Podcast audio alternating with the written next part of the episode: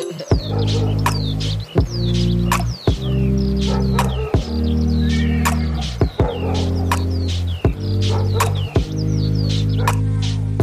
Hallo, herzlich willkommen zu einer neuen Folge des Edu Futures Podcast im Themenschwerpunkt Transformatives Lernen im ländlichen Raum, gemeinsam mit Joachim Borner. Mein Name ist Anja Wagner und wir nehmen hier ein Zwischenfazit auf, um die bisherigen Folgen in diesem Schwerpunktthema Revue passieren zu lassen und einen roten Faden zu legen, wie das alles zusammenhängt und Start für die neue Staffel, die wir im nächsten Jahr dann fortsetzen umsetzen. Ich wünsche euch viel Spaß und meldet euch, wenn ihr Vorschläge habt, wen wir denn einladen sollten mal zu diesem Themenkomplex. Macht's gut und guten Rutsch und so weiter. So, hallo Joachim, da sind wir wieder im Dezember hallo. auf einmal. Wo ist ja. das ganze Jahr hingegangen? Ja, ins Dunkle. Hier ist es unglaublich dunkel und das ist schon wirklich so eine Erfahrung, die anders als in der Stadt ähm, hier draußen eben machst. Ne? Du bist ab 16 Uhr, bist du ja, nicht abgeschnitten, aber es ist eine vollkommen andere Welt. Du gehst, gehst dann wirklich immer ins Schwarze raus. Da ist keine, kein bisschen Helligkeit und du merkst mhm. also diesen Jahreszeitwechsel doch sehr stark. Ich fand aber heute in Berlin, fand ich den auch sehr stark, habe ich den auch stark gespürt. Es war so grau heute. Also das, den ganzen Tag ist es eigentlich nicht wirklich hell geworden. Aber anyway, wir haben Anfang des Jahres, in der ersten Jahreshälfte mehr oder weniger, haben wir acht Gäste hier begrüßt in unserem Edu Futures Podcast. Und die war, kamen ja aus sehr unterschiedlichen Bereichen. Und ich dachte mal, damit wir uns hier mal ein bisschen, wir wollen ja jetzt hier so eine Art Zwischenfazit jetzt ziehen, damit wir vor dem Hintergrund dann für nächstes Jahr wieder neue Gäste einladen können. Und ich dachte, damit wir uns so ein bisschen eingruben, gehen wir die mal ganz kurz durch, damit wir ähm, ja vielleicht da auch bestimmte Muster vielleicht auch erkennen. Als erstes hatten wir Gerald Zwarat eingeladen. Er hat gesprochen über die Daseinsvorsorge, über die Bedeutung der Daseinsvorsorge im ländlichen Raum. Und was ich am bemerkenswertesten fand, so für mich, war, dass er meinte, das Land könnte auch als Experimentierraum vielleicht auch dienen, weil in den Städten, in denen ja eigentlich die Politik gemacht wird, ähm, dafür aber gar kein Raum ist, weil das alles schon so vollgestellt ist mit politischen Ansprüchen. Das fand ich ganz ähm, interessant und dass man hier über diese Zivilgesellschaft in, auf dem Land vielleicht auch einwirken kann, indirekt auf die Berliner Politik. Das habe ich da so ja. Und ich habe in Erinnerung, dass mir da eben ähm, die, das prinzipielle Ja einfiel. Und dann aber immer wieder das schlimme Aber kommt, nicht wahr? Und dieses Aber besteht eben, und die letzten Gespräche auch, auch mit einem Teil von den Leuten, mit denen wir hier schon gesprochen haben, eben darin, dass, äh, also der eine sagt es, die, die Messe ist gesungen ähm, die Dörfer haben kein, die Dörfer als Gemeinschaft, ne, als Gemeinschaft, die einen, ja einen Zweck haben, Dörfer zu sein und, und in, mhm. in so einer Region denn da existieren. Sie haben eigentlich alle keine Existenzbegründung mehr, weil ihnen der Boden fehlt. Und das ist wirklich. Der Boden im wahrsten Sinne, ne? Der Boden im wahrsten Sinne. Und, und genau dieser Punkt macht eben auch die Frage nach dem Experimentierfeld oder Raum, der, der, der prinzipiell natürlich da ist und der äh, nicht bloß so als ähm, ach ja, da könnte man ja viel mehr sich bewegen, auch individuell entfalten, sondern der ja eben doch Experimentierraum wäre für eine ähm, von unten sich entwickelnde äh, Bewegung der Anpassung an diese Veränderung und auch der proaktiven Einstellung auf diese Veränderungsprozesse, äh, dass das natürlich dadurch radikal eingeschränkt ist. Mhm. Auf diesem Raum, in diesem Raum, auf diesem Boden findet ja die, der Umbruch statt. Ne? Sei es die Landnutzung oder sei es die Energiegewinnung, sei es die Sicherung von Arten und, und, und, und ähnliches. Äh, und das macht die die, die Sache nicht, äh, nicht schwierig, sondern sie weist auf ein Feld hin, was aus meiner Sicht ähm, jetzt hier in dem ländlichen Raum Mecklenburgs und der Uckermark und das geht dann noch im Süden runter, viel stärker als in den westdeutschen äh, ländlichen Regionen, dass das natürlich nach einer politischen Reform ruft. Also äh, aus der, nicht aus einer sozialethischen Frage oder sozialökonomischen Frage, sondern eigentlich aus einer existenziellen Frage, wie kriege ich denn dann die jetzt anstehenden großen äh, Leistungen hin, wie Klimaschutz äh, zu machen. Ne? Die, unser Moorthema hier im Norden, äh, die Artenvielfalt zu schützen und ähnliches. Wo ja, wenn man das jetzt wieder auf unsere Gesellschaft bezieht, äh, ein, äh, ein, in diesem Experimentierraum ein, ein immenses Potenzial auch von Entwicklungsmöglichkeiten steckt. Mhm. Nicht bloß mit dem Begriff der grünen Berufe. Also das war für mich da so eine Reflexion. Ne? Mhm. Äh, wir haben uns ja als Titel für unsere Podcast-Reihe gegeben, als Untertitel Transformatives Lernen im ländlichen Raum. Und was ich auch noch erinnere bei Gerald ist, dass er sich so ein bisschen sehr ähm, geweigert hat, diesen Transformationsbegriff wirklich zu nutzen, weil er darin als Historiker immer so diese revolutionäre Forderung sieht, dass wir so ein, ähm, auf der Suche sind nach dem großen Umbruch. Aber das sind wir ja gar nicht. Und damit will ich auch überleiten zu der nächsten Folge, nämlich von Bernd Kleist, der ja eigentlich auch wiederum das Gegenteil ähm, widerspiegelt, was du eben von den Dörfern erzähltest, weil dort, er lebt in einem Dorf, was noch sehr intakt ist. Vielleicht das einzige in der Mecklenburgischen Schweiz? Ich weiß es nicht. Nee. Ja, in der Mecklenburgischen Schweiz ist dieses Dorf das einzige und es ist eben auch die Ausnahme. Also das ist wirklich äh, nicht die Ausnahme von der, ja, das ist die Ausnahme von der Regel. Mhm. Und die Ausnahme besteht einfach darin, dass dieses Dorf in einer ganz anderen Art und Weise, auch historisch, aber eben auch in den letzten 30, 40 Jahren gewachsen und sich entwickelt hat, dass unter den äh, Dorfbewohnern, unter den Bürgerinnen und Bürgern eine Vereinbarung durchgehalten wird und die heißt, der Boden, den wir hier haben, der bleibt bei uns. Mhm. Und das ist, äh, hört sich so, so simpel an, ist es aber nicht, denn äh, die Anfechtung, wenn einer da steht und sagt, ich biete dir für einen Hektar 35.000 Euro, die sind natürlich äh, nicht, mhm. nicht, nicht wegen dieser Summe, aber wegen aller möglichen ähm, Problemlagen, die man ja in der Familie oder im Haus haben könnte. Äh, und das dann dennoch durchzuhalten und zu sagen, nein, das tun wir nicht, sondern wir bewirtschaften, indem wir das an unsere dörflichen Bauern verpachten. Wir bewirtschaften unseren Boden hier. Damit ist er wirklich die absolute Ausnahme. Ja. Und Sie haben auch noch eine Allmende, ne? also einen gemeinsamen Sie Bereich. Haben, Sie haben zwei Almenden, ja. Mhm. Ähm, etwas, was äh, bei ganz vielen Sachen hier auch immer mehr äh, virulent wird äh, als Fragestellung, weil ich, äh, wie bewirtschafte, na, wie bewirtschafte ich denn eigentlich äh, regenerative Energien, also gerade Wind, ja, indem mhm. einer der Verpächter von so einem Turm ist, ein anderer Fremder besitzt diesen Turm oder dieses Windrad, oder ist nicht der Wind kollektiv? Mhm. Ja, es ist mhm. ja eine, eine ganz grundsätzliche Frage. Und äh, aus einer äh, Logik, die, die, die wir in anderen Bereichen ja sehen, äh, wäre das eine Commons, ähm, ähm, ein Commons-Element, eine Commons-Ebene und nicht eine Privatisierungsebene. Mhm. Ja? Aber ich würde noch mal gerne zurück zu diesem transformativen Lernbegriff, weil kann, könnte man als Arbeitsthese auch formulieren, dass das Dorf Gessin, um das es sich da handelt, es geschafft hat, in irgendeiner Art und Weise der, der, des kollektiven Verbundes sich ähm, iterativ, transformativ lernend weiterzuentwickeln?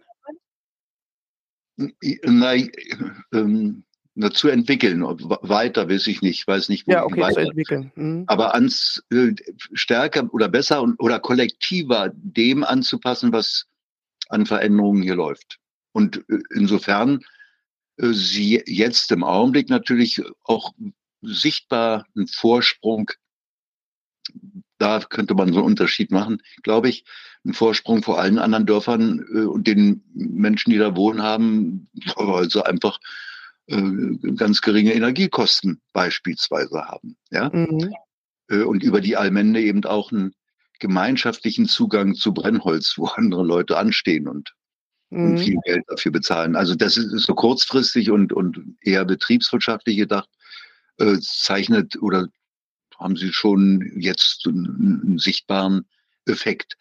Äh, ob es bei den anderen äh, Prozessen auch so ist und ob es so weiter äh, auch in der Zukunft möglich sein wird, hängt ganz viel von diesem Experimentierraum. Also der, der Begriff, der wird wahrschahlich so ein Überflieger jetzt werden, mhm. Weil äh, das diese eine Einschränkung ich ja äh, so benenne, was an den Eigentumsverhältnissen hängt, und eine zweite Einschränkung, äh, die kam vor drei Tagen, als hier in Mecklenburg die Diskussion um das Klimaschutzgesetz mhm.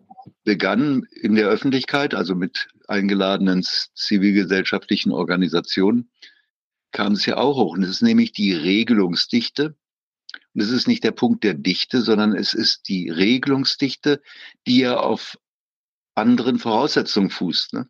Also die Gesetze, was ist wie zu bauen, mhm. ähm, ähm, setzt in dem Fall beispielsweise ja vor allem auf Stahlbeton und auf, auf diesen äh, äh, kommerziell traditionellen äh, Dämmstoffen und Bausystemen ab und so weiter. Und das kann ich quer, auch, auch durch den Wasserschutz, durch äh, Naturgesetze, äh, Naturschutzgesetze ähm, durchdeklinieren. Also da haben wir eine Rahmenbedingung, die, die zu alt ist, die Vergangenheit eigentlich ist und die dringend aufgehoben werden muss, nicht weggetan werden darf, ne? aber aufgehoben, also im, im Hegelschen Sinne, mhm. in, eine neue, in eine neue Qualität gebracht werden muss, damit ähm, die, die, diese experimentellen Versuche und, und Schritte überhaupt gegangen werden können und nicht von vornherein eigentlich äh, die Möglich Möglichkeitsräume dann schon zumachen, wenn sie noch gar nicht richtig geöffnet sind. Mhm. Also das, das spielt da eine Rolle. Aber das Begreifen, dass, dass wir in so einem Umbruch sind und in Umbrüchen und ähm, ich denke sehr wohl schon in, in einer ganz großen Transformation drinstecken, äh, die, äh, die mit der Revolution äh, von Gerald äh, ist ja eine, noch eine ganz positive Angst, die er hat. Denn die, die sagt ja, ah, da sind welche, die eigentlich. Die, die wissen, wo es lang geht. ja, die wissen, wo es lang geht. Mhm. Äh, Transformation kann ja auch mit uns passieren. Und im Augenblick sieht es eher so aus. Mhm. Also da geschieht etwas und wir hängen äh, in Krisenmodus an diesen, an der Bewältigung der, der Krisenerscheinung dran und noch nicht mal an den Ursachen. Ne? Mhm. Und da bin, bin ich ja natürlich schon eigentlich immer der Verlierer. Renne hinterher, dem Ball hinterher. Na, ich will nicht auf Fußball kommen.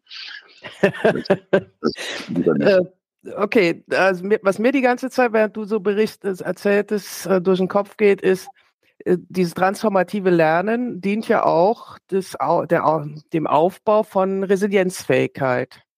Ja. Dass man eben nicht zurückgeworfen ist auf sich selbst alleine, sondern versucht, mit anderen gemeinsam neue Ordnungen zu schaffen, neue Systeme zu schaffen, um mit diesen Veränderungen einen Umgang zu finden. Und ähm, das kommt mir jetzt gerade, weil ich äh, das neue Buch da von Jeremy Rifkin lese zur Resilienz. Also er sagt, nach dem Zeitalter der Effizienz, in dem wir uns befunden haben, in dem wir uns größtenteils auch immer noch befinden, äh, dem kann eigentlich nur das Zeitalter der Resilienz folgen.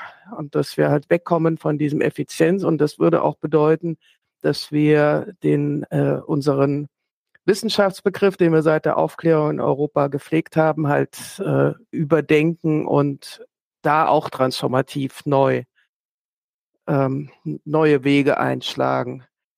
Äh, ich will mal gerade, das nur so als Einschub, ähm, ich will mal weiter durch diese Folgen noch gehen, weil dann kommt nämlich jetzt Andreas Willig, der als Soziologe äh, extrem interessant, fand ich, berichtet hat über den Strukturwandel im ostdeutschen ländlichen Raum und wie sich da so eine, das wusste ich bis dahin gar nicht, so eine Grenze auch durch Mecklenburg-Vorpommern auch zieht zwischen einerseits der Kultur, die ähm, auf Eigeninitiative, auf ähm, Bauern beruhten, die eigen, selbst Land versorgten und andererseits dann diese Gutsherren Mentalität oder diese, wo du nur äh, immer nur Angestellter warst und insofern dann auch unterschiedliche Mentalitäten sich da herausgebildet haben. Und diese unterschiedlichen Welten ziehen sich eigentlich genau auch durch diese mecklenburgische Schweiz, oder? Ja, genau. Da komme ich wieder auf Gessin zurück. Das war ein, ein, ein experimentelles Dorf von dem Fürsten oder Junker von Hahn, der nach dem äh, Beschluss vom Wiener Kongress 1848 zur Aufhebung der Sklaverei, was die Leibeigenschaft mit einschloss, ähm, dieses eine Dorf äh, nicht bloß freigegeben hat, das machte er bei allen Dörfern, aber diesem Dorf Almenden und Boden zur Verfügung stellte. Mhm. Also die hatten einen, einen Reproduktionsraum äh, den sie bestellen konnten, ja, wo sie eben ihre Landwirtschaft äh, machen konnten, um sich zu ernähren. Die anderen wurden einfach in die, Leib äh, in die freie Lohnarbeit lassen, mhm. waren Tagelöhner. Mhm.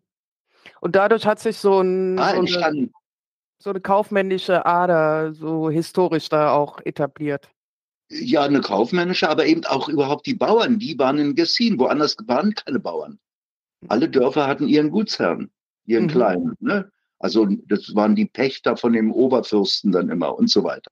Mhm. So ging das quer, äh, quer durch, sodass du in, so eine Bauernschaft gar nicht hast. Und du hast halt so ein paar Einzelne und auch ein paar, die neu dazugekommen sind, aber die sind in der Minderheit. Aber richtig, es geht da so eine Grenze quer durch.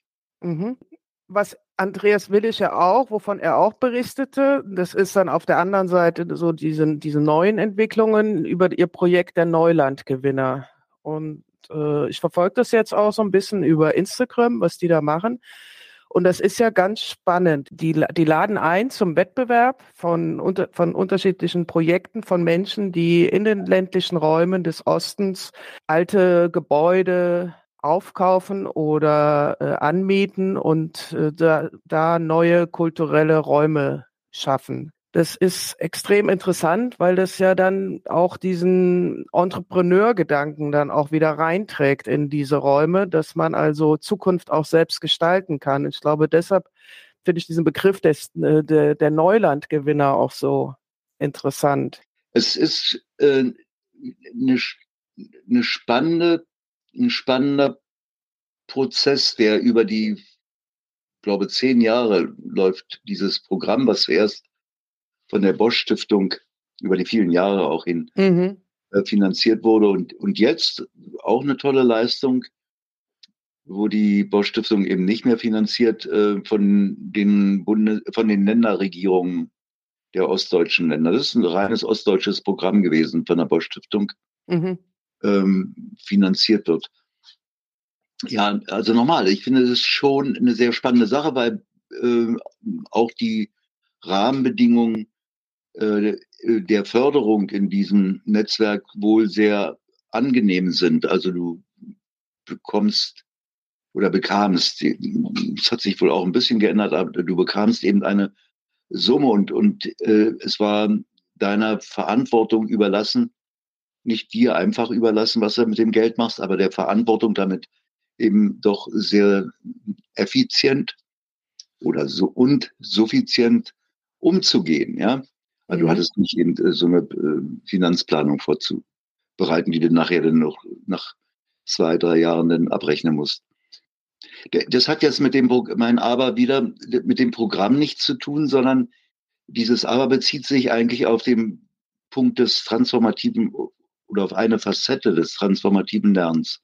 In solchen ländlichen Räumen und besonders äh, hier in Mecklenburg ist ja seit 1989 ein immenser Migrationsprozess mhm. äh, zu spüren, ähm, und eine Verringerung auch de dementsprechend dann der Bevölkerungszahl, äh, was aber einen qualitativen, eine qualitative Folge auch hat, nämlich, dass die äh, Diversität der verschiedenen Milieugruppen natürlich eingeengt wird, kleiner wird. Ja. Mhm.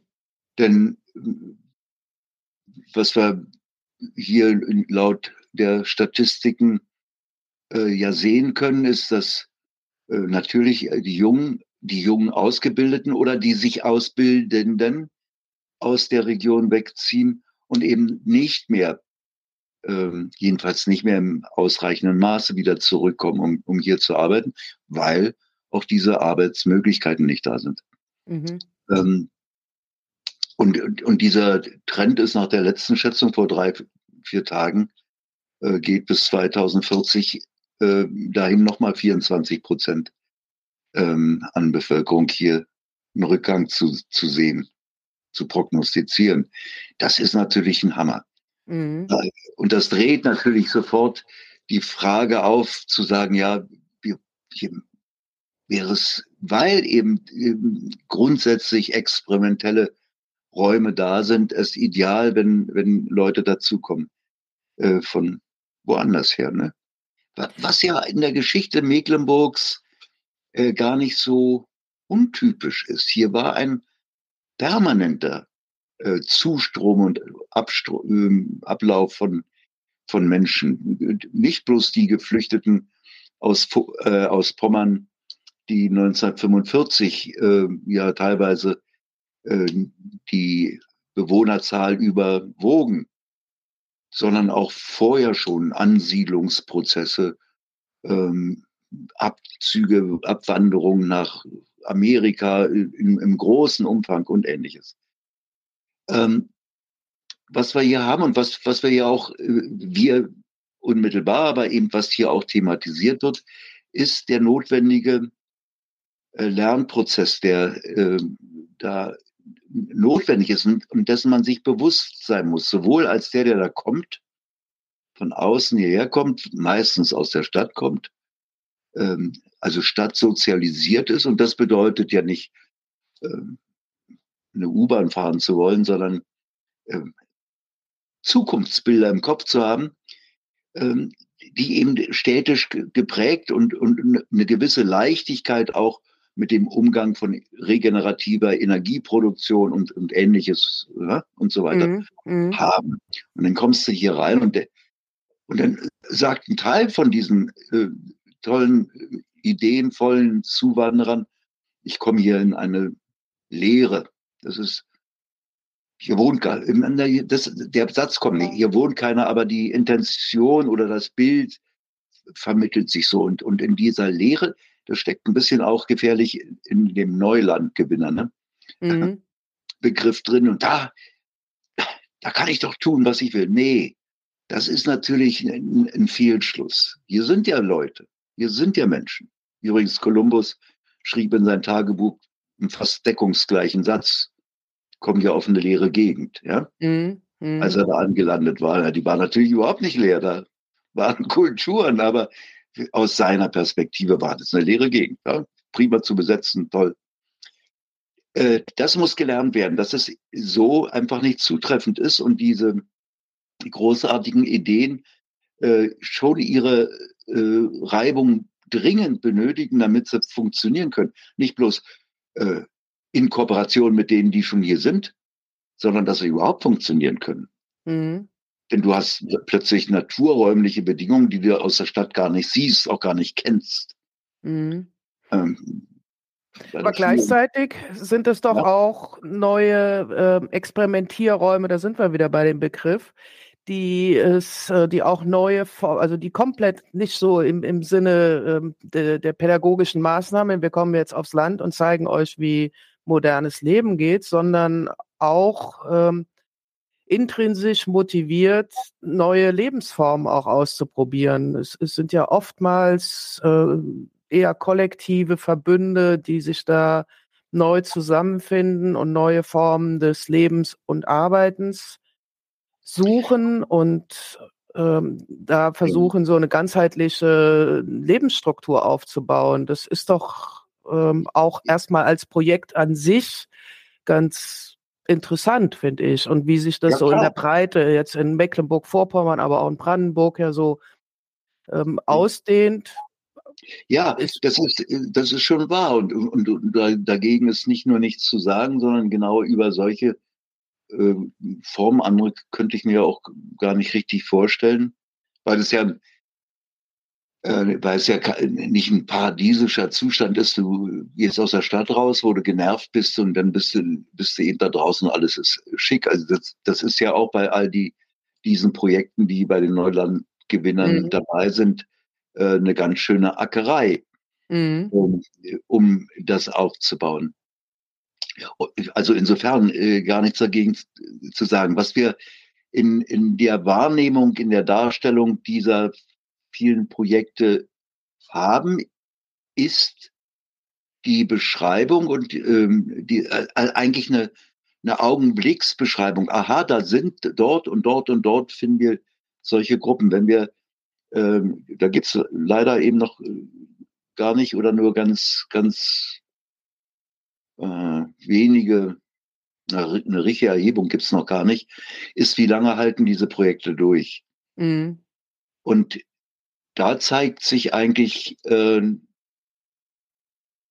da zeigt sich eigentlich, ne, dass der, ein Großteil dieser Projekte temporär sind, an eine Generation gebunden sind, ja, die, die Nachfolger nicht kommen und nicht da sind. Aber ist das nicht noch zu, zu, früh, das zu prognostizieren? Weil ich habe den Eindruck, dass das nee, eher eine jüngere Bewegung ist na, die Bewegung ging ja 89 los. Und alle diese Initiativen, die 89, 90 bis 95 mhm. und so weiter stattgefunden haben, stehen jetzt alle, nee, also der mhm. Großteil, mhm. ne? Übrigens mhm. auch Gessim. Ähm, mhm. ähm, vor dem Problem, wie kriege ich das zu einer äh, nicht nur temporären Nische entwickelt? Auch das ist schon großartig, ja. Also es ist jetzt gar kein Abgesang oder äh, eine Aussage, die sagen soll, oh, wir brauchen das gar nicht erst anzufangen. Ist nicht. Es ist die Frage danach, und das meine ich auch mit transformativem Lernen, wie kriege ich denn solche Prozesse verstetigt? Aber ich habe das Gefühl, wenn ich da mal kurz reingehen darf, äh, dass gerade so diese in den letzten fünf Jahren so entstandenen neuen Projekte auf dem Land, die kommen ja auch aus einer oder die nutzen eigentlich die Möglichkeiten, die sich durch diese neue Arbeitswelt auch ergeben, dass jetzt auch im Land auch zunehmend halt gutes Internet vorhanden ist und sie über die Remote-Arbeit halt von überall ja arbeiten können, insofern gar nicht mehr notwendig ist, unbedingt in der Stadt zu leben, was eh, all, wenn du eine junge Familie bist, eh nicht mehr finanzierbar ist. Und äh, dadurch sind ja neue Projekte auch entstanden, die äh, das Leben außerhalb der Stadt und insofern logischerweise dann auch versuchen, manche urbane Errungenschaften dann auch mitzunehmen nach draußen, so dass sie da eine urbane Kultur in ihren Gehöften da aufbauen. So hab, so, so sehe ich das so ein bisschen. Ja, da ist die Zeit, da kann, kann man, da kann, dazu kann man natürlich noch nicht viel sagen, wie, wie dauerhaft das möglich ist. Ne? Mhm. Da ist die, die Zeitspanne einfach zu knapp. Ähm, ich vermute eben nur, da kämen wir wieder auf den Ausbegriff zurück. Ich vermute eben nur, dass wenn es diese einzelnen Lösungen, diese einzelnen Zuwanderungen sind, die für sich großartig sind, äh, aber für die Dauerhaftigkeit dann im Sinne, aha, jetzt kriegt das Dorf eine neue Funktion, eine neue Rolle als Dorf, ja, ähm, vielleicht noch nicht ausreicht. Aber das, mhm. das, das wäre jetzt alles, merke ich auch äh, gerade äh, Spekulation, wie, wohin was gehen kann. Die, mhm, die, ich würde auch. Die, warte mal, bloß den, ja. den Abschluss, da äh, würde ich einfach bloß in, in, dem, in dem Sinne vorsichtig sein, zu meinen, die vielen Projekte, die wir auch in den Katalogen ähm, so sehen, in, ob Neulandgewinner oder in, was sind ja ganz viele mhm. schöne Darstellungen da. Viele dieser Projekte sind eben jetzt in ihrer Selbstreflexion, aber eben, oder in der, indem man es sehen kann, äh, äh, in der äh, Ausgangsweise dann äh, gefährdet oder sogar nicht mehr existent. Und mhm. meine Frage ist nicht äh, der Schluss daraus, oder mein, der Schluss daraus ist für mich nicht der, das funktioniert ja nicht, also äh, muss man das gar nicht mehr publizieren. Nein, der, der, die Frage ist, was braucht es damit äh, eben so ein größerer Teil, nicht bei jedem einzelnen Fall, aber so ein größerer Teil eben eine, eine, eine wirkliche Option einer Dauerhaftigkeit hat. Mhm. Ja, die, das wird ja zwangsläufig an der Finanzierung auch hängen. Ja, natürlich, klar. Hm. Hängt damit zusammen, natürlich. Aber es ist mit zu diskutieren, es ist mit zu beraten. Ne? Ja, ja, ist für, jeden, klar. ist für jeden Bauern ja genau dieselbe Frage. Wie kriege ich, wenn ich hier neuer Bauer werden möchte, das finanziert? Mhm. Ich würde gerne mal zum nächsten so langsam überleiten, weil das ja. passt eigentlich ganz gut auch mit der Finanzierung, weil da war, haben wir mit Anne Lammers gesprochen vom iRights Lab über das Gemeinwohl im digitalen Zeitalter. Und äh, es gibt ja vor allem auf dem Land große Probleme, dass die äh, klassischen Gemeinwohltätigkeiten ähm, zurückgehen oder die, weil die Menschen auch fehlen oder das Interesse daran auch zurückgegangen ist und stattdessen sich viele der Freizeitaktivitäten in den digitalen Raum verlagert haben. Und dadurch, da kannst du mehr zu erzählen, ja auch äh, viele Daseinsvorsorgen äh, gar nicht mehr ermöglicht werden können, weil eben diese Menschen fehlen, die das bislang ehrenamtlich übernommen haben.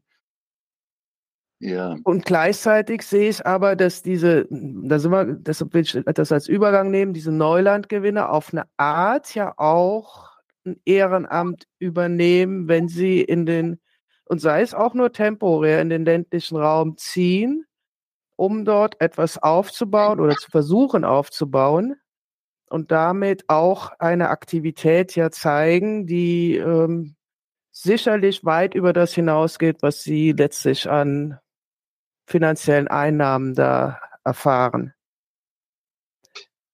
Ja, das ist ganz sicher, das ist so auch zu sehen. In, in der, wirklich in der mehr, großen Mehrzahl dieser Projekte oder dieser auch familiären ähm, Ansiedlungen. Das, das ist so. Ähm, und, und das könnte eine Stütze sein für, für den, die prekäre Situation, dass sehr viele für den sozialen Zusammenhalt für, oder für, sogar eigentlich für die Daseinsvorsorge absolut notwendige äh, ehrenamtliche Infrastruktur äh, gefährdet ist. Ne? Mhm. Um, die, die das initiiert haben, die da drin waren, das, das sind ja immer so auch Biografien, die dünnen sich aus, schon aufgrund des demografischen Wandels und es gibt keinen äh, keinen Nachkommen. Also selbst bei so ähm, wertgeschätzten äh, ehrenamtlichen Tätigkeiten wie Feuerwehr mhm. äh, oder, oder Sozialwerke ist ja der, das Nachwuchsproblem immens. Ähm, bei Feuerwehren kann ich das ganz schwer ähm, bewerten, einschätzen, weil es äh, schon aus diesem sonst üblichen, also was man sich so vorstellt, üblichen Rahmen von Ehrenamt ein bisschen rausfällt. Ist ja fast wie ein Beruf, ne? Man mhm. kann ja auch wechseln zum anderen. Aber bei allen anderen, ich glaube, bis auf so eine Reihe von Sportvereinen, aber eben auch nicht allen, ich glaube, dass die Organisationsform da eine, eine Rolle spielt und wir in der äh, in den Bereichen, die Ehrenamt befördern wollen, dringend geraten, angeraten, uns ist darüber nachzudenken, wie wir denn in anderen Organisationsformen Ehrenamt zu Ehrenamt einladen. Also wenn ich jetzt den Sprung mache zu den ganz Jungen, ne, mhm. Da ist die, die Frage wirklich ganz offensichtlich, wir machen hier ganz doll mit, aber für ein halbes Jahr oder für dieses Projekt und für das nächste Projekt. Aber wir gehen nicht in einen Verein, wir gehen nicht in eine Partei, wir, äh, so. Also mhm. wir gehen in eine Dauerinstitution, wo dann äh, ja auf jeden Fall jetzt noch denn die Alten da oben sitzen und uns was sagen. Irgendwo in, in diesem steckt, steckt der Wurm drin oder steckt auch vielleicht in die Lösung, wie wir dahin kommen können. Der, der, die digitale Sache, die ist natürlich im ländlichen Raum nun wirklich noch erst am Anfang. Ähm, und, und da müssen wir auch aufpassen, dass was in den Städten schon relevant ist, nämlich, dass wir auch wieder, da kommen wir auch wieder auf die äh, Regelwerke der, der, der Gesellschaft, also auf äh, beispielsweise Anerkennung von Gemeinnützigkeit, ne? Äh, das auch auf Tätigkeiten zu beziehen, die mit digitalen Arbeitsprozessen zu tun haben. Mhm. Nicht Arbeitsprozesse im Sinne der Lohnarbeit, sondern Arbeitsprozesse im Ehrenamt. Und das ist im mhm. Augenblick äh, nicht, nicht in den ähm, bei den Finanzämtern relevant. Ja, da mhm. wirst du gemeinnützig, wenn du Kultur, wenn du Lernen, wenn du Sozialarbeit, wenn du Umweltschutz machst. Punkt. Nicht, wenn du äh, digitale äh, Unterstützungsleistungen für Rentner, für mhm. Behinderte anbietest. Bist du nicht gemeinnützig, kannst du nicht beantragen. Und das ist eine Krux. Aber okay, soweit sind wir hier noch nicht.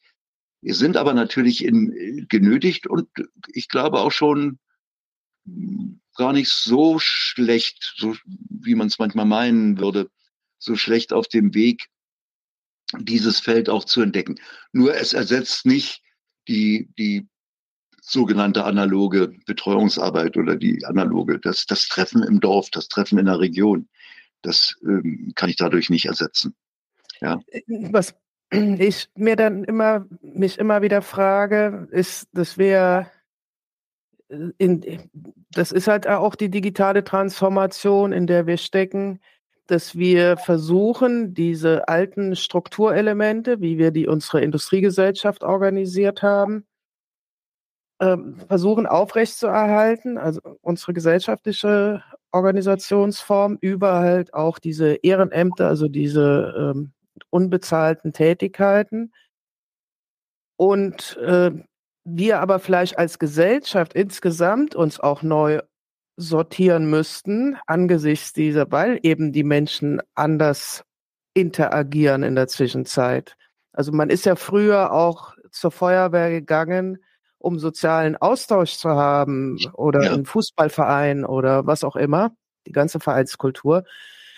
Und äh, wenn aber heute sozialer Austausch auf einer anderen Ebene stattfinden kann, dann funktioniert das in der Form nicht mehr. Unsere gesellschaftliche Ordnung funktioniert dann nicht mehr. Und das sehe ich auch als Teil des transformativen Lernens, als Gesellschaft zu überlegen, wie organisieren wir uns denn neu, anstatt wie unser Bundespräsident äh, zu fordern, dass alle junge Menschen jetzt ein soziales Jahr machen sollen, damit die Ehrenämtflächen da bespielt werden.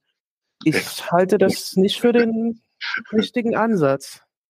Naja, auf jeden Fall nicht, wenn, wenn, wenn er das auf die jungen Leute bezieht. Also ja, eben. ich gerne bitten, dass dieses freiwillige soziale Jahr quer durch alle Generationen geht. Ja. Denn ich glaube, da haben ganz viele das verlernt, das, das oder sich so zu verhalten oder solche Grundhaltungen auszuprägen, was wir jetzt da bei den Jugendlichen machen wollen äh, und aber selbst nicht mehr tun. Mhm. Da wäre ein, Nachsitzen schon angebraten und, und angebracht, vielleicht auch bei dem Bundespräsidenten selbst. äh, da gebe ich dir vollkommen recht. Das ja, ist auch ganz deutlich zu merken ähm, ähm, in, in diesem in dieser Art der Wertschätzung, wie Ehrenamt betrachtet wird. Im Augenblick kriegt es, ich verstehe schon die Kommunen ähm, und die kommunalen Verwaltungen, die auf Ehrenamt setzen, setzen äh, um Lücken zu schließen, aber das ist so auffällig.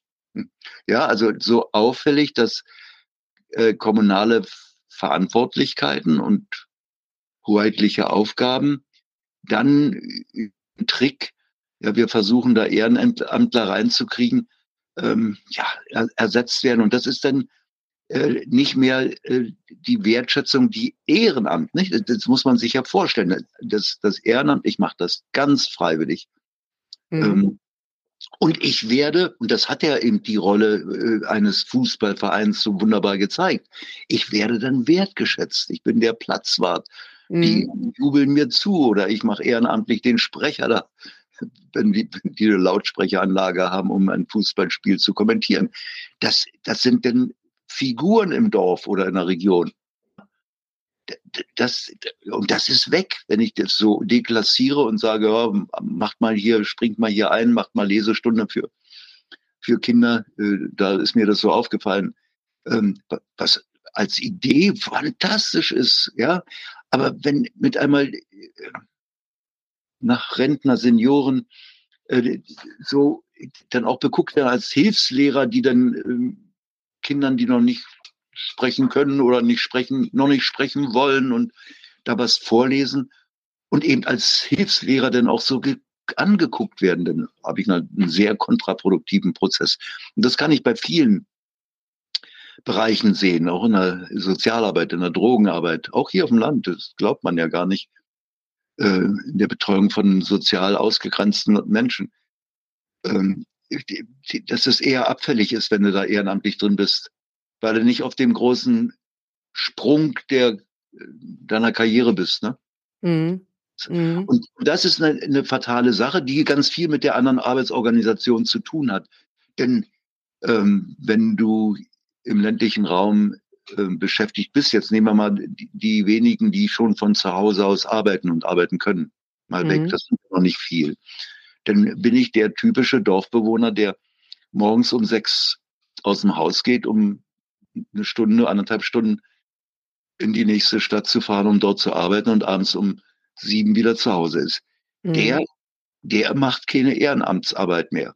Mhm. Und der geht auch noch nicht mehr an den Zaun, um mit dem Nachbarn zu reden. Der sitzt dann auch wirklich erschöpft zu Hause. Also da kommt äh, nicht bloß die Organisation, sondern die hier ganz konkrete Art, wie ähm, industrielle oder auch Verwaltungsarbeit eben organisiert ist, nämlich in Zentren, kommt da ganz stark negativ zum, zum Tragen.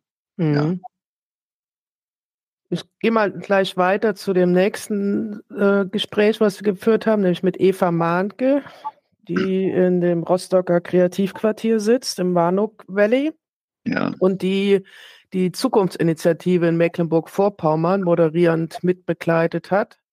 Und dann, äh, das fand ich ja ganz interessant, als dann diese Zukunftsstudie da erstellt wurde, hat die Regierung das ja dankenswerterweise entgegengenommen und damit war die Sache abgeschlossen. Und dann hat sich ja äh, Eva Mahnke mit äh, anderen zusammengeschlossen und sie haben eine, wie hieß es, Zukunftsrat?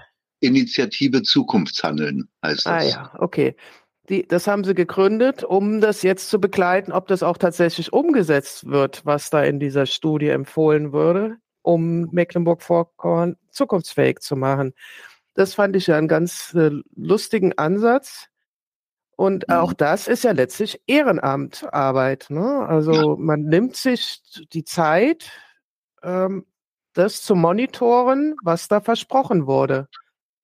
Ja, und, und man nimmt sich die Zeit und das ist auch wirklich dieses Famose, was da in dieser, in diesem Vorhaben drinsteckt, die Zeit, äh, sehr viele in diesem großen Flächenland, die in, in ihren Orten fantastisch, fantastische Sachen machen, aber äh, gar nicht gesehen werden. Kann's, mhm. Kann man auch so schwer ähm, zueinander, zueinander zu bringen. Und, und jetzt kommt das für mich das äh, sehr Produktive dabei, aber einen Grund zu haben, warum man die zusammenbringt und warum die sich auch da anschließen und, und, und mittragen und mitmachen, ne? Mhm. Weil es darum geht, ja, anhand dieses Papieres, aber wenn man es besser sagt, anhand von Vorstellungen, wie denn in den nächsten Jahren sich auf diese Veränderungen zügig und zeitnah eingestellt werden sollte, damit eben dieses Land äh, eine Zukunftsfähigkeit in, aus sich selbst heraus hat. Ne?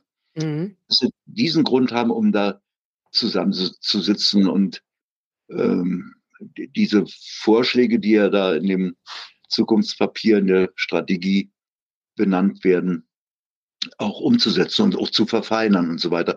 Ein bisschen erinnert es mich an die runden Tische, die 89 äh, mhm.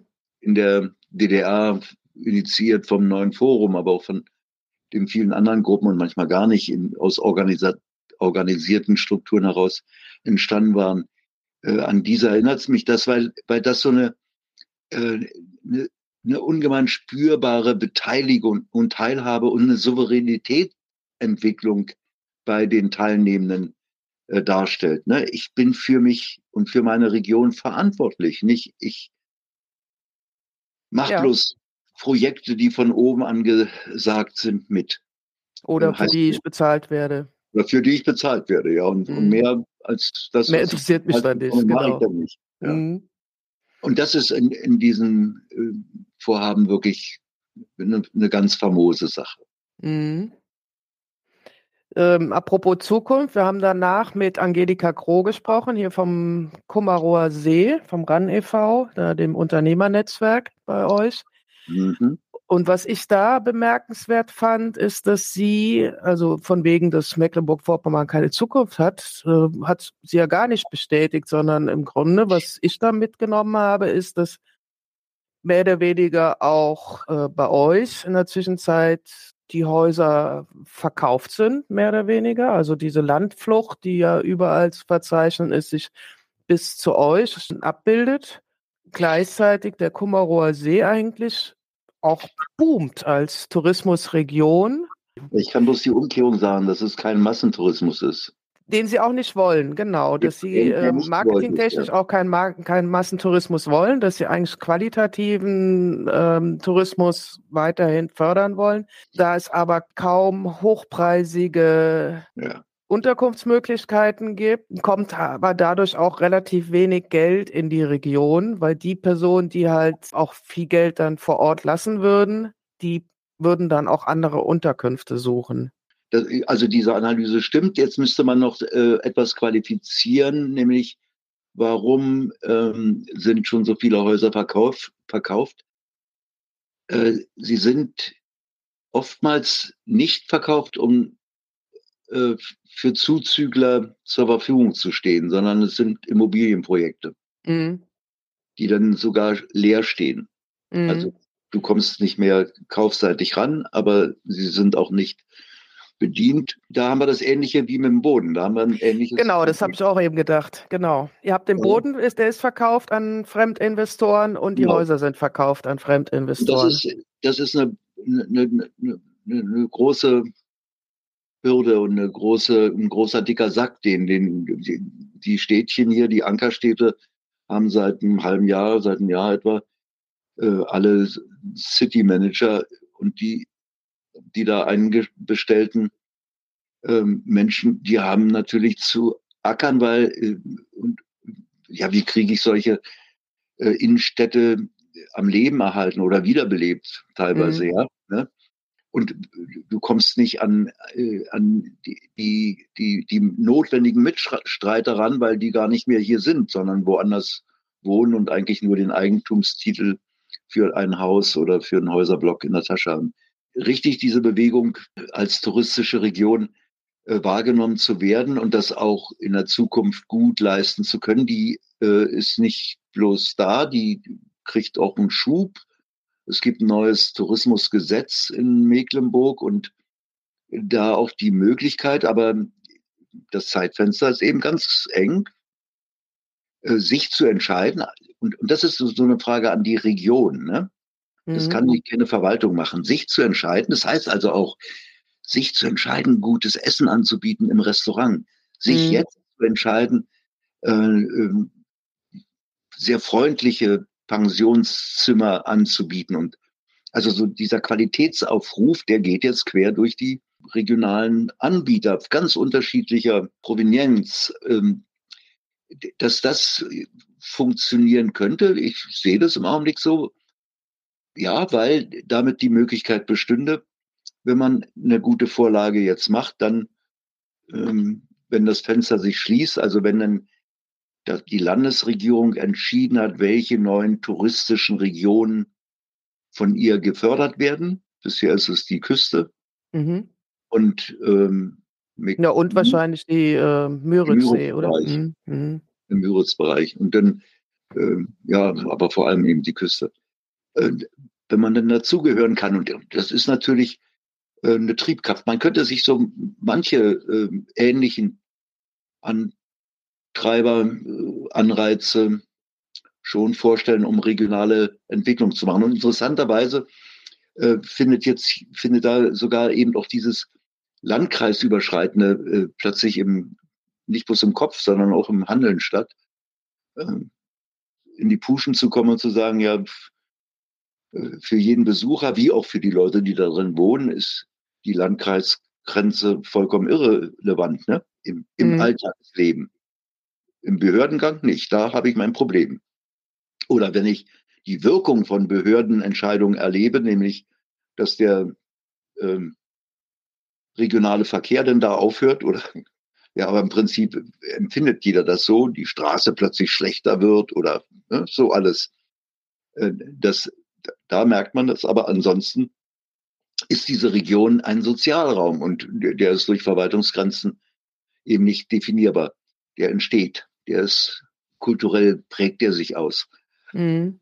Aber ähm, ich wollte den Übergang dafür nutzen zu Neuland 21, apropos Bildung. Ja, und weil die machen nämlich, äh, Neuland 21 hatten wir ja dann zu Gast. Die sind ja sehr umtriebig hier im ländlichen Raum sind auch, bieten auch verschiedene digitale Bildungsprojekte dann an. Und da hat äh, Josephine hat davon berichtet, wie sie in Herzberg, also jetzt nicht unbedingt Mecklenburg-Vorpommern, sondern Brandenburg, Programmierwerkstätten für Kinder anbietet und mhm. wie das dann auch so reinschwappt in die Familien und dass dann auf einmal auch die Eltern sehr äh, interessiert daran sind, was die Kinder machen und auch darüber einen, also quasi informell eine digitale Kompetenz mit aus prägen. Das fand ich eigentlich ganz interessant, wie die so, ähm, so stelle ich mir das so vor, übers Land fahren mit ihrem Programmierwerkzeugkoffer und äh, überall äh, immer wieder in regelmäßigen Abständen für Schulkinder Angebote unterbreiten. Das finde ich eigentlich sehr sinnvoll, weil das ja wirklich schwierig ist. Ich weiß nicht, wie es bei euch ist. Also gibt es bei euch Angebote auf dem Land für Schulkinder außerhalb der Schule? Das ist natürlich genau äh, so ein ungemeiner Knackpunkt. Äh, du hast ja äh, mit den Schulen letztendlich in solchen dezentral strukturierten Räumen, ja, mhm. die einzige Möglichkeit überhaupt, ähm, mehrere Jugendliche oder Schülerinnen und Schüler äh, zusammen zu haben. Und immer wenn du diesen Raum verlässt, hast du sofort ähm, per Schulbus dann die Dezentralisierung dieser Schülerinnen und Schüler und, und, und nur die wenigen sind ja dann nach wie vor dann in, in Malchin, also in den Ankerstädtchen, konzentriert. Die anderen leben eben alleine oder zu vielleicht mhm. höchstens zweit in einem Dorf. Und da äh, wird so ein Besuch ähm, vom, jetzt meine ich aber vom ökonomischen Aufwand her, ja, schwer durchzuhalten zu sein. Das Angebot von solchen nicht-schulischen Lernmöglichkeiten, wie gehe ich mit dem Computer um, wie lerne ich programmieren, wie kann ich mir Spiele machen und so, ist großartig. Äh, und das Dezentrale ist auch wichtig, wenn ich bei dem Dezentralen zu irgendwelchen Knotenpunkten fahren kann. Und das erlebst du hier auch, äh, gibt es das. Nicht in jedem Dorf, nee, nee, das, das nun wirklich nicht, aber in, in größeren Orten sind außerschulische Lernorte, die denn diese Funktion übernehmen. Dieses mobile Rum, Herumfahren wird hier mit unterschiedlichen Projekten versucht, ist aber nie, wirklich nie wenn ich jetzt so das reflektiere, zu einer dauerhaften Sache geworden. Immer mhm. projektbezogen. Ist auch da ja. wieder das Finanzierungsproblem, ne? Ja, weil klar, wir diese Projekteritis voll, haben. Voll das, und voll das Finanzierungsproblem. Die, die mhm. Sozialträger haben das nicht. Also Jugendhilfe, äh, Jugendarbeit ist ja, sind ja Einrichtungen da. Ähm, wir sind in einem so einem Netz auch äh, verankert. Aber sie hängen natürlich alle an Fördermitteln oder an eine, Staat, eine Grundförderung gibt's ja da gar nicht, gar nicht mal richtig. Also Projektförderung auch da. Finanziellen Ressourcen sind ungemein eng.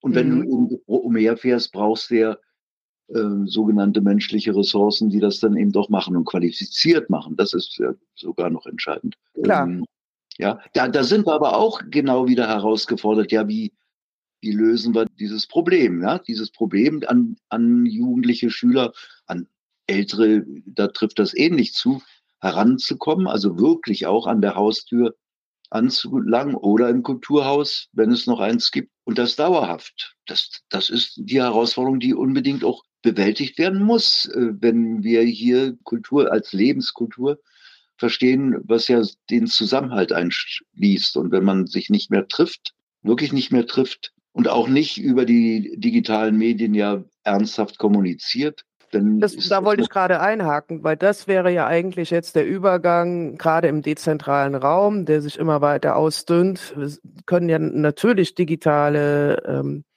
Plattformen oder Landschaften oder wie auch immer man das nennen will, könnten natürlich eine Rolle spielen. Natürlich auch immer wieder muss sowas in Präsenz dann angeleiert oder äh, Andockpunkte geschaffen werden, aber dann äh, übergeführt werden in eine digitale Dezentralität, über die man ja durchaus heute sinnvoll und ernsthaft und auch äh, über lange, lange Zeit hinweg äh, kommunizieren kann. Und ich glaube, da müssten noch verstärkt oder könnten äh, Möglichkeiten geschaffen werden, gerade für junge Menschen, wären das Möglichkeiten, ihre digitale Kompetenz weiter auszubauen und eben äh, die Medien, die digitalen Medien nicht nur zum Entertainment und zum Amüsement zu nutzen, sondern sie wirklich auch als Werkzeuge zu begreifen, die man nutzen kann und indem man auch eine digitale Lernkultur entwickeln kann. Und ich glaube, da fehlt nicht nur im ländlichen Raum, da fehlt generell der wirkliche Wille, dahingehend eine Transformation des, des Schulsystems würde es ja auch letztlich implizieren, weil das sind ja auch Andockpunkte dann für junge Menschen, da nachhaltig eine Infrastruktur aufzubauen, damit junge Menschen gleich da mitwachsen und äh, dann aber auch über die jungen Menschen dann auch in die Familien hineingewirkt wird, damit auch dort das Umfeld digitale Kompetenz aufbaut, weil das beschleunigt sich ja diese ganze Entwicklung. Aber da wird noch viel Potenzial, äh, eigentlich wird alles Potenzial da noch liegen gelassen. Ja, das, das steht an, ja. Weil man es auch da wieder nur aufs Ehrenamt eigentlich wieder zurückwirft und dann irgendwelche AGs anbietet, aber die ja nicht nachhaltig sind. Lass uns mal noch zum letzten, zu unserem letzten Gästin kommen. Das war Mandy Singer-Podowski die, mit der wir über BNE gesprochen haben, transformatives Lernen und die aus meinem Rückblick jetzt sehr stark auch im Hinblick auf Bewusstseinswandel, also wie ich eh die, aber kannst du mich gerne korrigieren, das ist aber so mein Eindruck äh, auf die ganze BNE-Schiene, ist, dass da sehr stark immer noch über Bewusstseinswandel gearbeitet wird, also so im aufklärerischen Sinne. Die Menschen müssen nur begreifen, wie es um uns steht, dann handeln sie auch. Das glaube ich ja als Sozialwissenschaftlerin in der Form nicht, sondern äh, wir müssen Strukturen so verändern, dass sich Menschen anders verhalten. Ja, mit Mandy, das war eine interessante Diskussion, wie sie auch äh, argumentiert mit Transdisziplinarität und dass man verschiedene Akteurinnen des Wandels finden muss. Ja, wir haben da, glaube ich, eine unterschiedliche Sichtweise. Nein, ich weiß nicht, äh, ich meine, was wir an den ersten Projekten, gerade als wir darüber redeten, dass Neulandgewinner ja die Menschen da so zusammenbringen, die was anderes wollen, mhm. dann äh, hast du ja eigentlich das, was du gerade eben abgelehnt hast, nämlich A, da, da passiert Bewusstseinswandel. Äh, das, was, äh, das wäre dann ein Missverständnis, was auf jeden Fall die, die, die Mandy Singer-Bodowski nicht will, sich dagegen also richtig verwahrt und auch wehrt, ist, dass über Bildung ähm, manipulativ Bewusstseinsbeeinflussung stattfindet. Mhm. Das lehnt sie ab. Da sind viele dran, äh, äh um das, ähm, also viele andere, äh, du, also bei, je, bei jedem großen Problem, was wir haben, wird immer gesagt, muss in die Bildung rein. Und da merkst ja. du, dass genau, dass genau. genau das, das dahinter steckt, zu sagen, ach, äh, erzähl mal denen ein bisschen mehr Wissen und äh, dann kriegen sie davon noch was und dann verändert sich das Verhalten und das Handeln. Das ist äh, vollkommen okay. Also der, das ist auch kognitionswissenschaftlich überhaupt nicht nachzu, mhm. nachzuweisen, von neurologischen Wissenschaften nicht. Ähm, das, was, äh, was aber eben darin steckt, ist ja eben äh, wegzukommen, und das meint transformatives Lernen, von diesem einfachen Bild der Aufklärung. Es reicht, Wissen anzubieten, egal jetzt in welchen schlechten oder guten Form. Und der gebildete Mensch zieht dann seine richtigen, was immer richtig ist, äh, es wird ja damit nicht gesagt, die richtigen Schlussfolgerungen. Ne? Mhm. Mhm. Und wenn, wenn wir in den letzten fünf, sechs Jahren mal den Blick um, um uns herum ganz eng oder ganz weit schweifen lassen, merken wir, dass das, diese Logik, die da drin stecken will, so wird es denn sein, wenn ich genug Wissen habe, dann treffe ich die richtigen Entscheidungen, nicht stimmt. A, weil wir gerade in Umbrüchen ja gar nicht genau wissen, was ist denn richtig und falsch. Wir sind im Suchen. Ja, mhm. wir müssen, und, und da, dazu, das gehört eben zum transformativen Lernen. Wir müssen mal selbst erstmal reflektieren äh, und die Wirkung angucken und die Wirkung wieder weiter auch denken. Was ist, sind die richtig, sind die gewollt oder sind das diese furchtbaren, schlimmen, falschen, nicht vorhersehbaren und so weiter Wirkung? Das müssen wir auch noch lernen. Eine zweite Sache kommt raus, ich kann ja aber ganz andere Schlüsse ziehen. Trump zieht andere Schlüsse. Putin zieht andere Schlüsse. Eigentlich aus Wissen von Logiken, die, die wir in der Aufklärung zuvor haben, ist da die Wirkung nicht zu sehen. Und da kommen wir natürlich zu einer Frage, die äh, aber nicht, nicht ein Glaubensbekenntnis, nicht Ideologiebekenntnis, also nicht Ideologie in, in diesem engen, äh, furchtbaren Sinne ist, sondern die Frage stellt, ist unsere Weltsicht noch passend? Also die Art, wie wir auf die Welt gucken, ne? die Art auch, wie wir lernen, ist die noch passend zu unseren Problemen, die wir haben.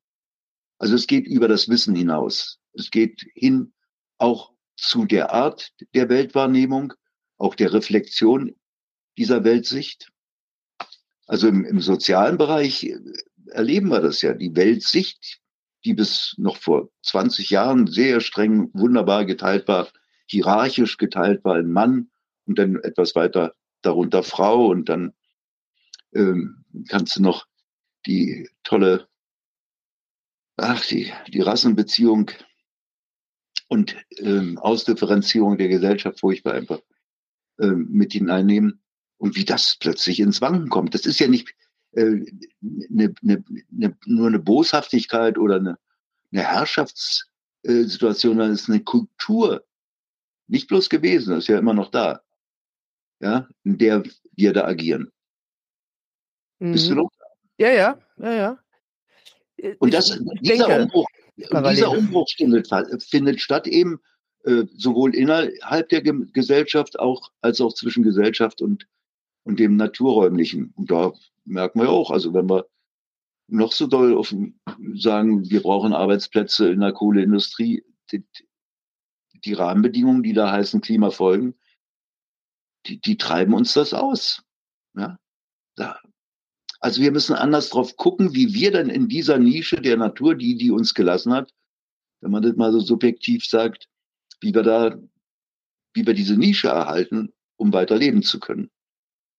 Bei zwei Grad, bei drei Grad, bei vier Grad höherer Temperatur sind die Rahmenbedingungen nicht mehr für uns lebensfähig. Ja das, das meint sie in diesem Transformativen und das mit reinzudenken, diese qualitativen Umbrüche. Das ist so das, wirklich das Wesentliche, äh, wo transformatives Lernen hingeht. In dem Verständnis, wie, wie ähm, BNE oder überhaupt modernes Lernen stattfindet. Ansonsten gibt es Transformation immer. Jeder Lernprozess sind, ist auch ein Transformationsprozess. Ne? entweder von Schulkind zum Erwachsenen werden habe ich Transformation. Also ganz neu ist uns das ja nicht.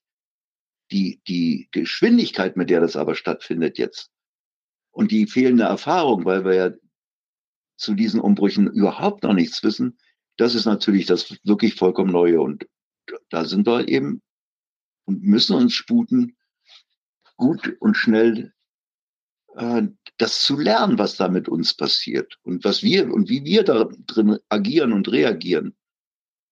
Das ist die Aufgabe jetzt. Ja.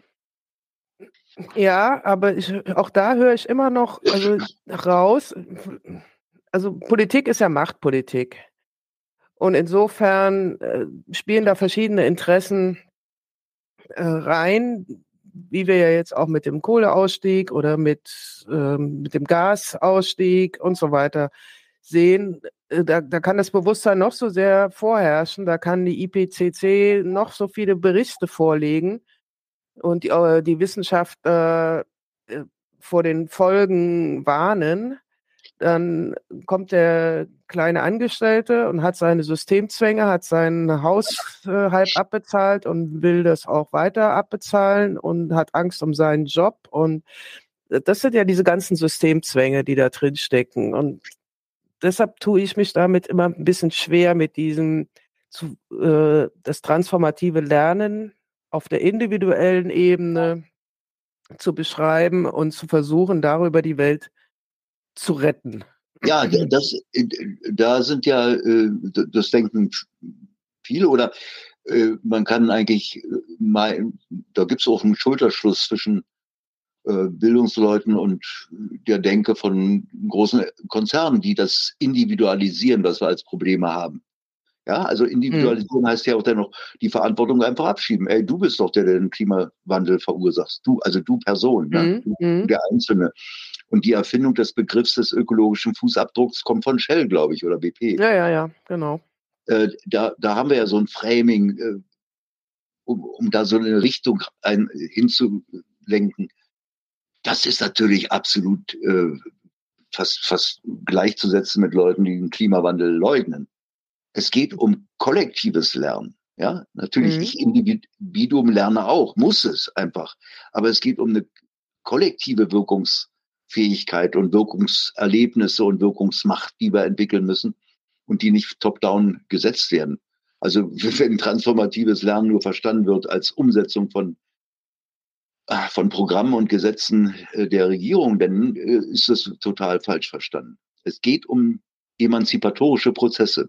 Insofern ist es auch sehr spannend, dass ja sehr viele äh, äh jetzt aktive auch Ehrenamtler, aber aktive Leute in diesen Bereich des Transformat sogenannten transformativen Lernens auf Paolo Freire sich ja auch beziehen und sagen, ja, wir brauchen dieses, die, diesen Selbstermächtigungsprozess, der auch über Bildung und Sprache geht. Ja. Mhm.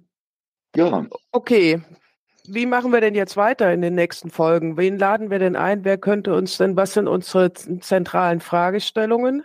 Denen wir jetzt noch weiter nachgehen wollen und wer könnte uns dabei weiterhelfen beim Denken? Das fragen wir uns jetzt selbst, aber auch das Publikum, die Zuhörer, die bis hierher jetzt durchgehalten haben.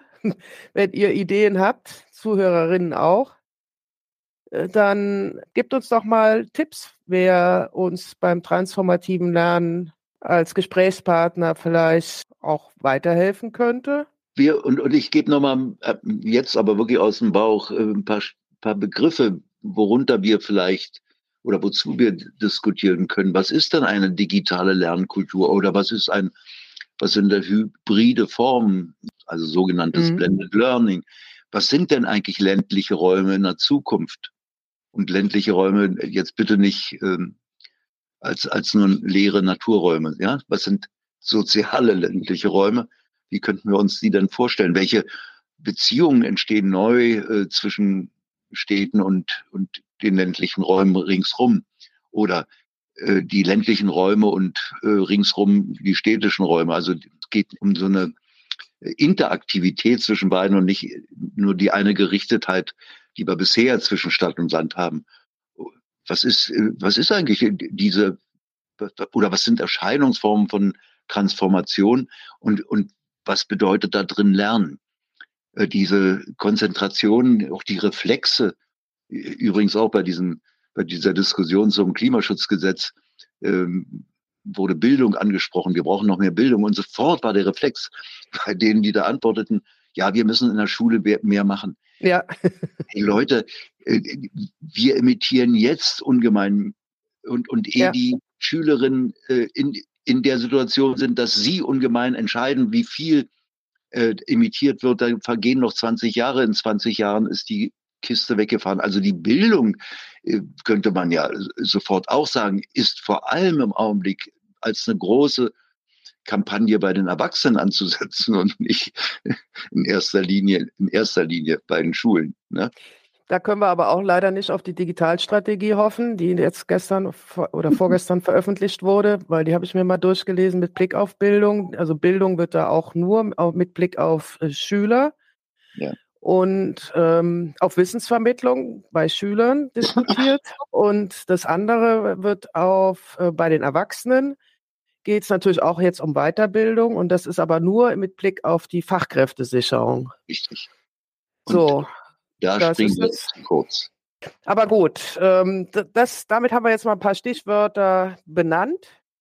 Und ich würde sagen, ähm, vielen Dank, Joachim, jetzt mal für das Gespräch. Es ist jetzt ganz schön lang geworden. Wir suchen uns ein paar interessante Gäste für nächstes Jahr wieder, für das erste Halbjahr und ähm, werden dem einfach weiter nachgehen, würde ich sagen. Ja, machen wir. In diesem Mix aus Wissenschaft, Praxis, Zivilgesellschaft. Das finde ich eigentlich eine ganz gute, ganz gute Mixtur. Ich danke dir erstmal und ich würde sagen, ich schließe jetzt erstmal die Aufzeichnung. So, das war's für heute. Ich denke, es braucht hier keine abschließenden Worte von meiner Seite. Ich bin gespannt, wie es weitergeht und freue mich auf weitere Gäste. Wünsche euch alles Gute für die Übergangszeit und bis demnächst. Bye bye.